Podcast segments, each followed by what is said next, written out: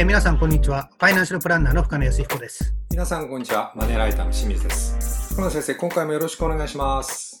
はい、よろしくお願いします。あの今回もまたですね、あの、コロナウイルスの影響で遠隔による収録になっております。若干聞きづらい点もあるかと思いますが、その点はご了承いただきたいと思います。よろしくお願いします。はい。で今回はですね、あの、住宅ローンをちょっとテーマにしたいんですが、まあ、収入が下がったりですね、ボーナスがなくなる、あるいは減額という場合ですね、住宅ローンが返せなくなる、またはそれが非常に家計負担になるっていう場合がですね、かなり考えられるんですが、それをちょっと今回テーマにしたいと思っております。はい。これはあの、やはりどうしても出てくる、まあ状況だなというところは、まあ、福野先生もお感じになってるでしょうか？もう、実はすでに出ているって言ってもおかしくない出てますか？はい。ですね。はい。で、まあ、いわゆるですね、えー国はまあ、一人当たりですね、一律10万円の給付金。はい。まあ、これは払うことが決まったじゃないですか。はい。まあ、これは、もちろんもらえる部分にはありがたいですけども、これだけではやっぱりですね、収入源を補うってやっぱり結構難しいですよね。難しいですね。うん、それを考えますと、今、清水さんがおっしゃった通り、やっぱり、ね、住宅ローンをですね、どうやって返済していくかっていうことは考えなきゃいけないと思うんですよ。はい。で、この住宅ローンに関して言うと、もうやっぱり払うのが厳しくなったら、もうですね、返済プランの変更、これを金融機関に相談していただきたいんですよ。なるほど。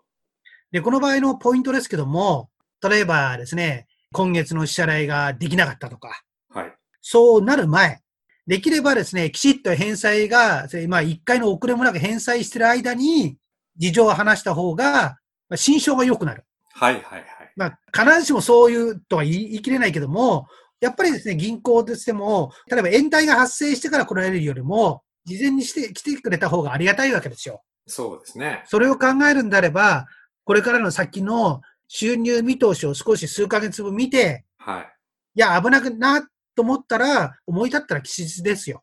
それで、金融機関に相談に行くっていう形。はい。で、これ実はですね、ラジオの中でも何度も言ってますけども、はい。これ実はリーマンショック時にもあったんですよ。はい。はい。だそれと同じことが、まあね、約12年来てまた来たっていう感じですよね。そうですね。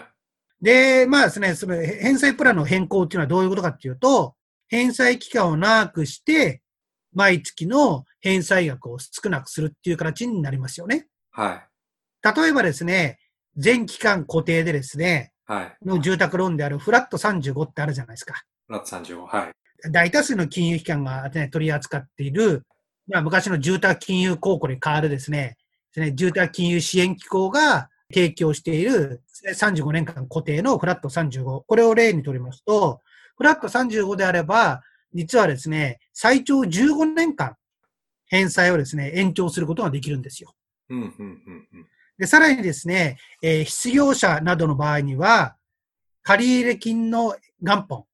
ね住宅ローンの場合は返済額にね、借入金の元本と利息部分があるじゃないですか。はい。うん、そのですね、元本部分の返済を最長3年間据え置く。つまりその3年間だけは利息だけを返していけばいいっていう、そういう特例もあるんですよ。なるほど。うん。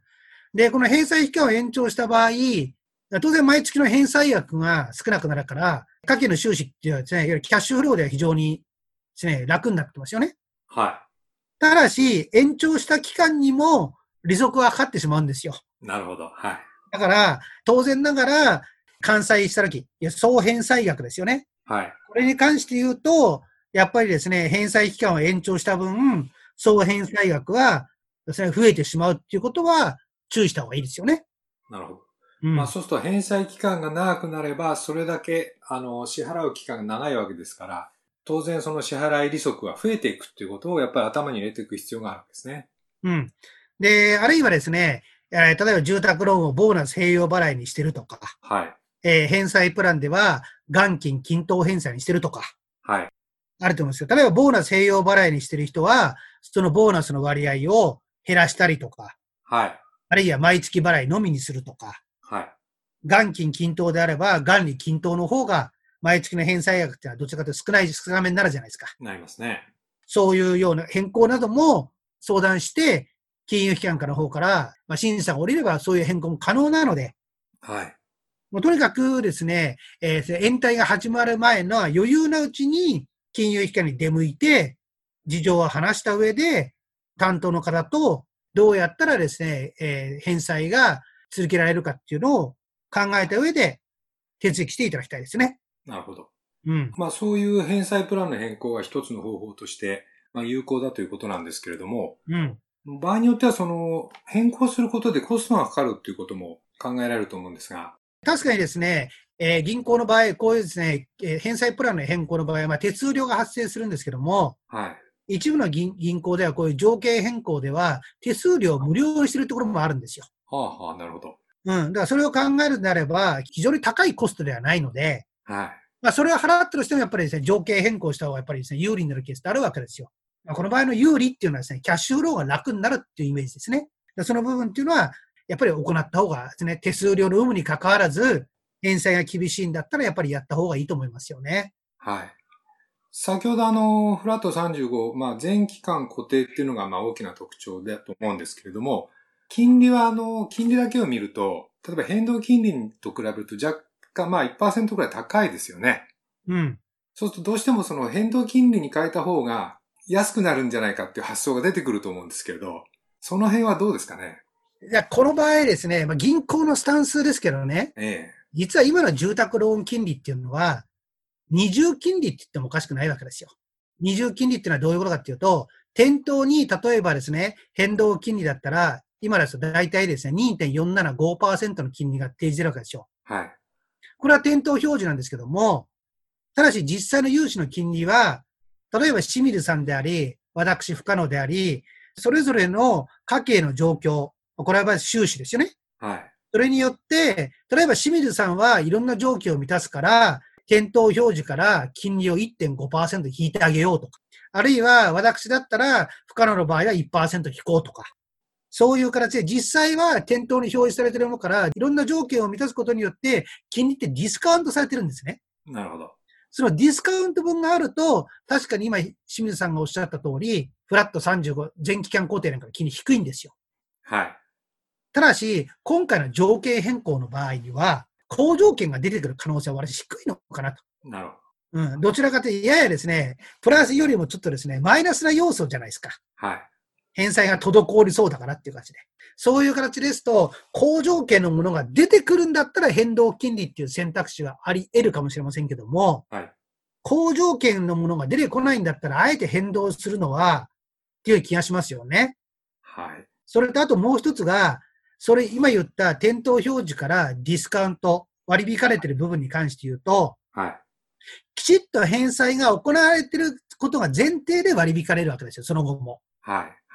はい。例えば、ね、清水さんにしろ、私にしろ、収入が大幅減少して、ちょっと返せなくなっちゃったとか、いう形になると、場合によってはそのですね、好条件が剥奪される可能性っていうのもこれあるんですよ。うん、うん、うん。そうすると、店頭表示のむしろ高い金利になっちゃう可能性ありますよね。そのリスクを考えると、特にその新型コロナっていうですね、想定外のですね、リスクに今我々見舞われてるわけですから、仮に変動金利で低くなったとしても、もし今後、途中で払えなくなるとか、ね、いうことが起きて、そのですね、好条件のですね、一種ですね、特約みたいなのがなくなった場合のリスクを考えると、私は残念ながら変動金利とかですね、ものに変えるっていうのはちょっとですね、やめた方がいいのかなと思いますね。わかりました。まあ、ともあれ、あの、住宅ローンに関してはですね、この先生言われてた通りですね、まず早めの行動ということが、まあ非常に大切。支払いが滞納するようなことがないように、その前に金融機関に相談するということが、まあ大きなポイントであるということ。えそれはあの、皆さん、あの、ぜひあの、心にですね、あの、止めておいていただければと思います。もう一つちょっとですね、すみません、清水さん、もう一つちょっと言わせていただきたい。ごめんなさいね。で、滞納をするっていう形だと、もちろん、例えばね、今回、数がなく返せる人もいるじゃないですか。ありますね。はい。ね。これはちょっと知識として知っておいていただきたいんですけども、はい。例えば、この先また金利が低くなって、はい。ね、住宅ローンを借り換えるって形あるでしょ？あ、ありますね。借り換えるときなんかも、やっぱり滞納がないっていうのが条件になるんですよ。ああ、なるほど。はい。でそういうことなんかを考えるんであれば、いかにですね、やっぱり滞納者と好条件を引き出すのは難しくなるかっていうところなので、滞納にならないうちにっていうのが、やっぱり一番大きな鍵になるんですよね。わかりました。はい、すいません。いえいえいえ、借り換えも含めて、もう何であれ、あの、滞納は非常にマイナス要素だということで、ぜひあの皆さん、厳しいと思った方は、早めに行動していただければと思います。福野先生、今回もありがとうございました。はい、どうもありがとうございました。で、現在ですね、2020年の家計防衛ということで、リスナーの皆さんからですね、お金の悩みを募集しております。えー当番組の説明欄にあるあの応募フォームからですね、ご応募いただければと思いますので、どうぞよろしくお願いいたします。